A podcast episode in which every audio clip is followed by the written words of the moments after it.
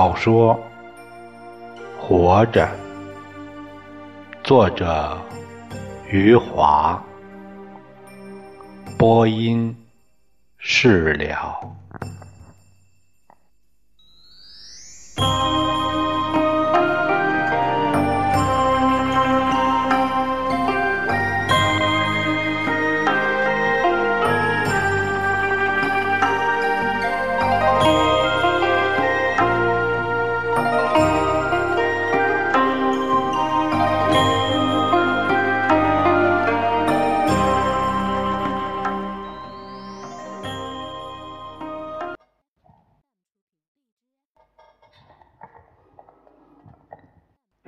到了村口，家珍说起那天我回来的事儿。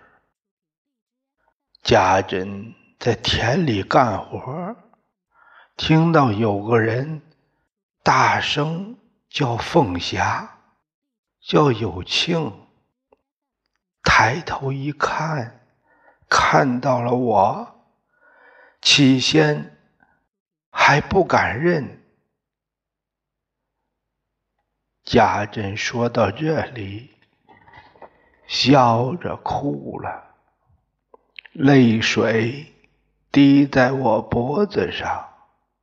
她说：“你回来，就什么都好了。”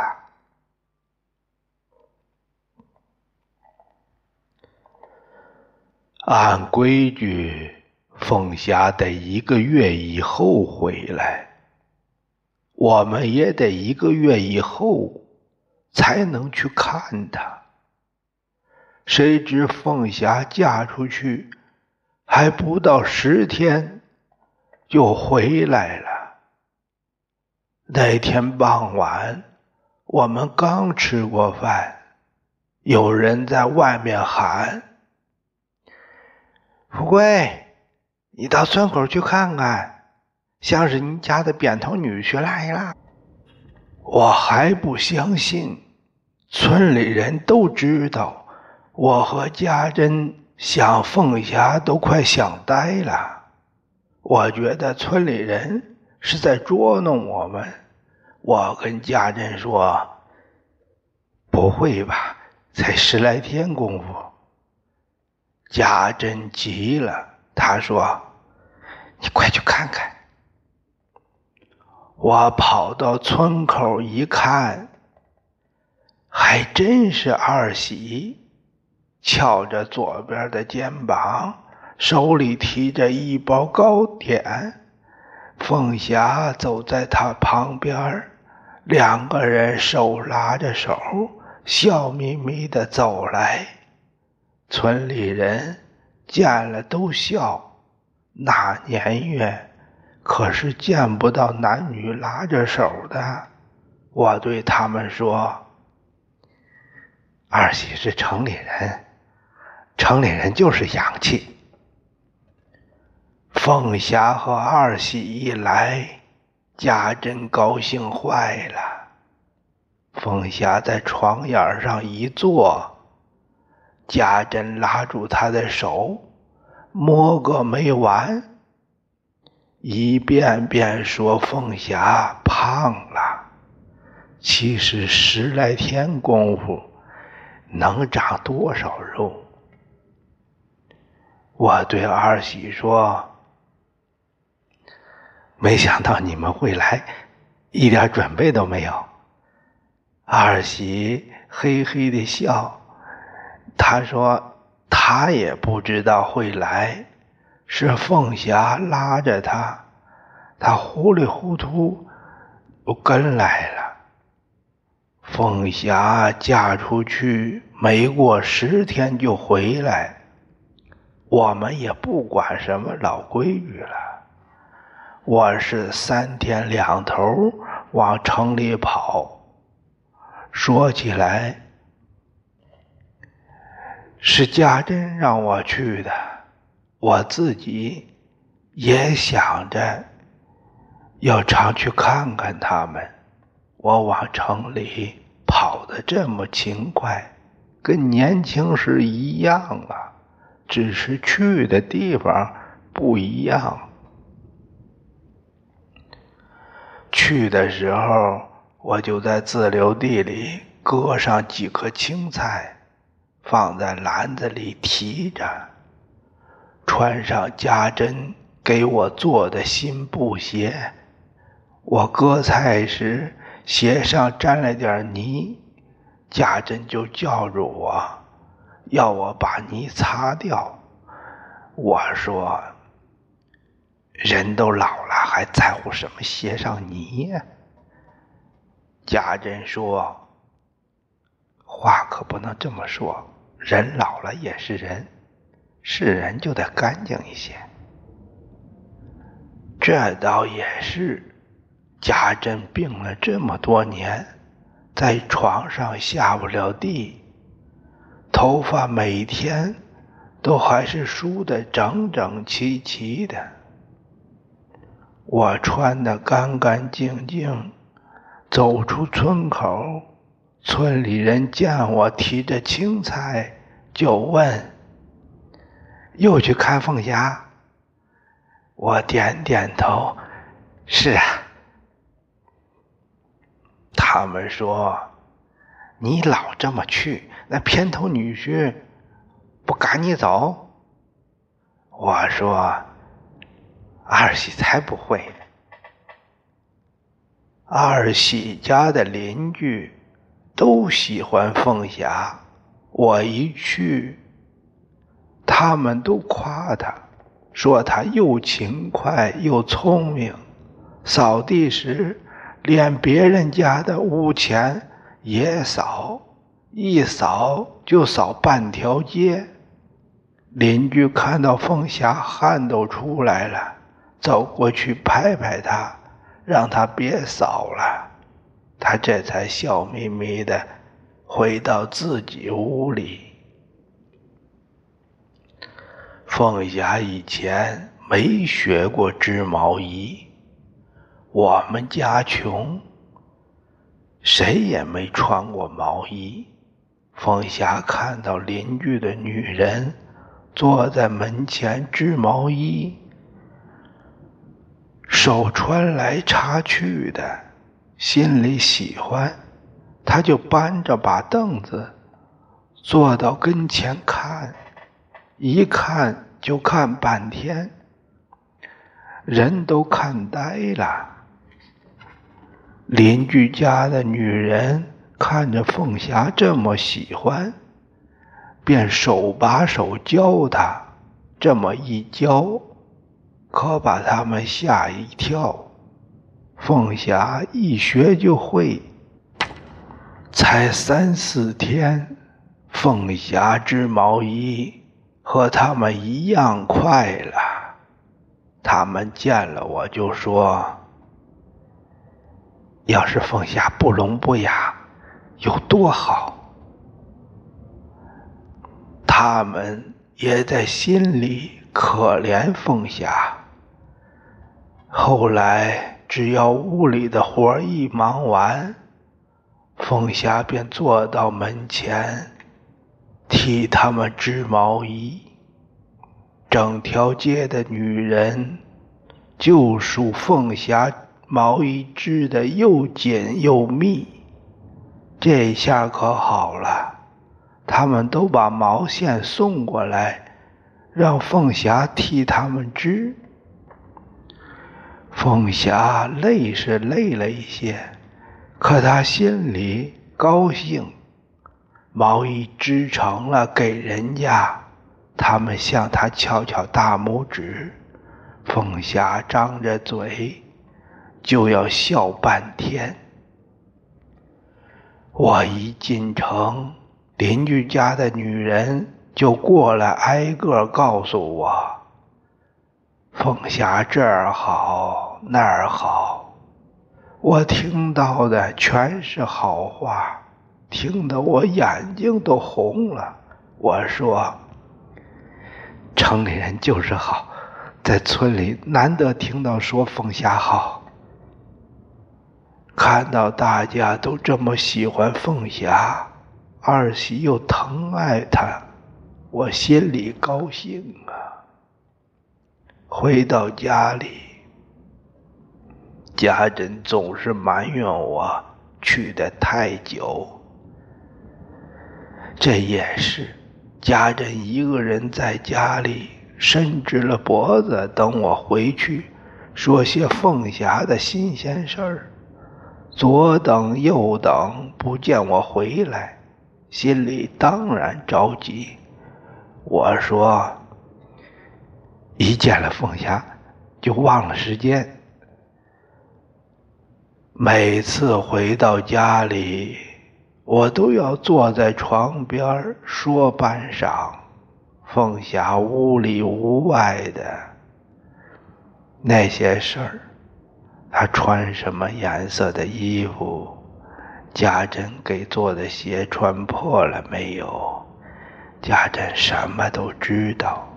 他是没完没了的问，我也没完没了的说，说的我嘴里都没唾沫了。家人也不放过我，问我还还有什么忘了没说的。一说说到天黑，村里人都差不多要上床睡觉了。我们都还没吃饭，我说我得煮吃的了。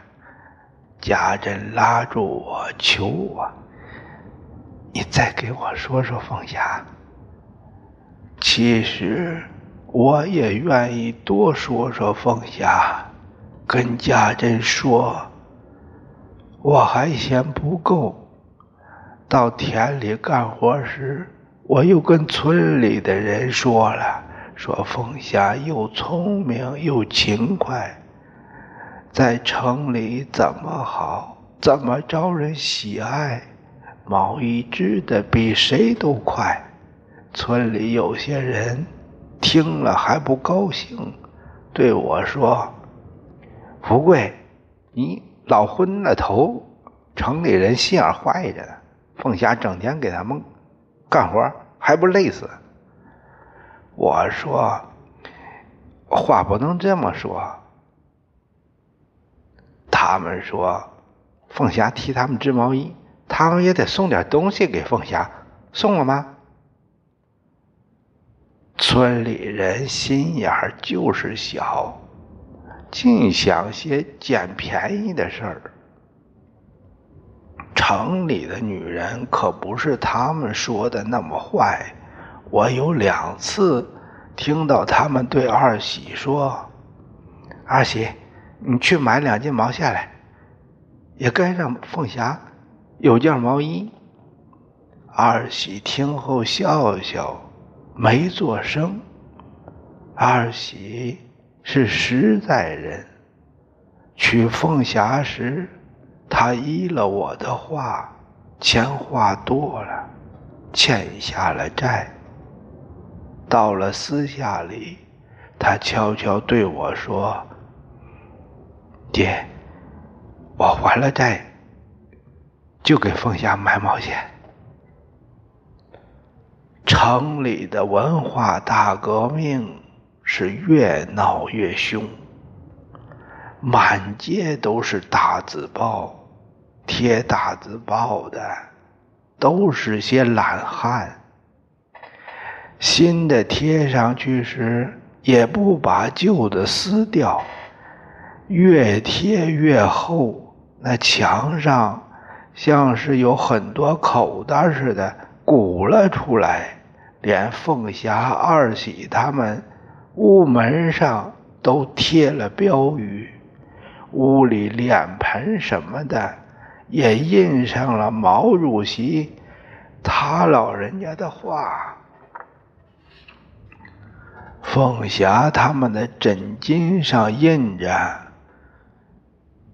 千万不要忘记阶级斗争。”床单上的字是：“在大风大浪中前进。”凤霞和二喜。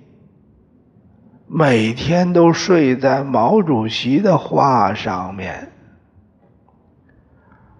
我每次进城，看到人多的地方就避开。城里是天天都在打架，我就看见过几次有人被打的躺在地上起不来。难怪队长再不上城里开会了，公社常派人来通知他去县里开三级干部会议，队长都不去，私下里对我们说：“城里天天都在死人，我吓都吓死了。眼下进城去开会，就是进了棺材。”队长躲在村里，哪里都不去。可他也只是过了几个月的安稳日子。他不出去，别人找上门来了。那一天我们都在田里干活，远远的看到一面红旗飘过来，来了一队城里的红卫兵。队长也在田里，看到他们走来，当时脖子就缩了缩，提心吊胆的问我：“该不会是找我的吧？”领头的红卫兵是个女的，他们来到我们跟前，那女的朝我们喊。这里为什么没标语？没有大字报？队长呢？队长是谁？队长赶紧扔了锄头，跑过去，点头哈腰的说：“红红卫兵小将同志。”那个女的挥挥手臂问：“为什么没有标语和大字报？”队长说。有标语，有两条标语呢，就刷在那间屋子后面。那女的看上去最多十六七岁，她在我们队长面前神气活现，眼睛斜了斜，就算是看过队长了。她对几个提着油漆桶的红卫兵说。去刷上标语，那几个红卫兵就朝村里的房子跑去，去刷标语了。领头的女孩对队长说：“让全村人集合。”队长急忙从口袋里掏出哨子，拼命吹。在别的田里干活的人。赶紧跑了过来，等人集合的差不多了，那女的对我们喊：“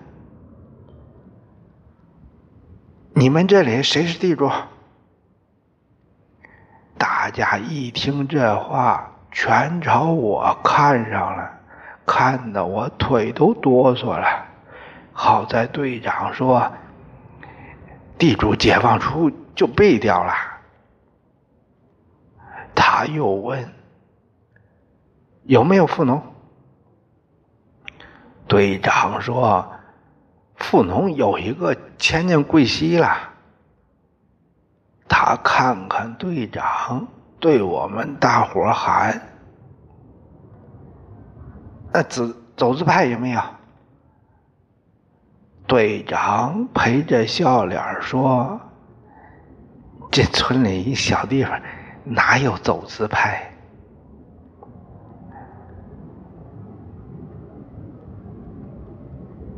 他的手突然一伸，都快指到队长的鼻子上了。他问：“你是什么？”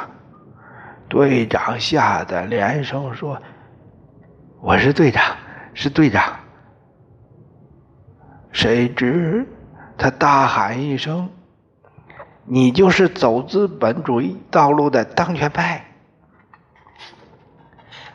队长吓坏了，连连摆手说：“不是，不是，我没走。”那女的没理他，朝我们喊：“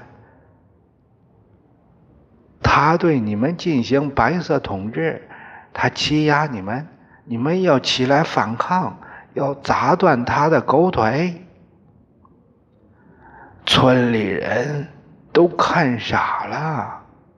平日里队长可神气了，他说什么我们听什么，从没人觉得队长说的不对。如今队长被这群城里来的孩子折腾的腰都弯下去了，他连连求饶，我们都说不出口的话，他也说了。队长求了一会儿，转身对我们喊：“你们出来说说呀！我没欺压你们。”大伙儿看看队长，又看看那些红卫兵，三三两两的说：“队长没欺压我们，他是好人。”那个女的皱皱眉，看我们说：“不可救药。”说完，他朝几个红卫兵挥挥手，把他押走。两个红卫兵走过去，抓住队长的胳膊。队长伸直了脖子喊：“我不进城，乡亲们，救救我！我不进城，进城就是进棺材。”队长。再喊也没用，被他们把胳膊扭到后面，弯着身体压走了。大伙看着他们喊着口号，杀气腾腾的走去，谁也没上去阻拦。没有人有这个胆量。队长这么一去，大伙儿都觉得凶多吉少。城里那地方乱着呢，就算队长保住命，也得缺条胳膊少条腿的。谁知没出三天，队长就回来了。一副鼻青脸肿的模样，在那条路上晃晃悠悠的走来，在地里的人赶紧上去叫他队长。队长眼皮抬了抬，看看大伙儿，什么话没说，一直走回自己家。呼呼的睡了两天，到了第三天，队长扛着把锄头下到田里，脸上的肿消了很多。大伙围上去，问这问那，问他身上还疼不疼？他摇摇头说：“疼，倒没什么。”不让我睡觉，他娘的比疼还难受。说着，队长掉出眼泪，说：“我算是看透了。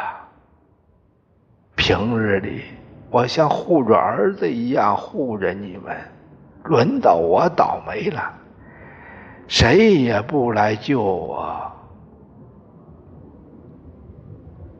队长说的，我们大伙儿都不敢去看他。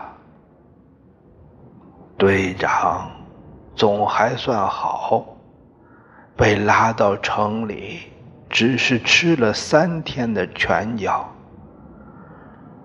春生住在城里，可就更惨了。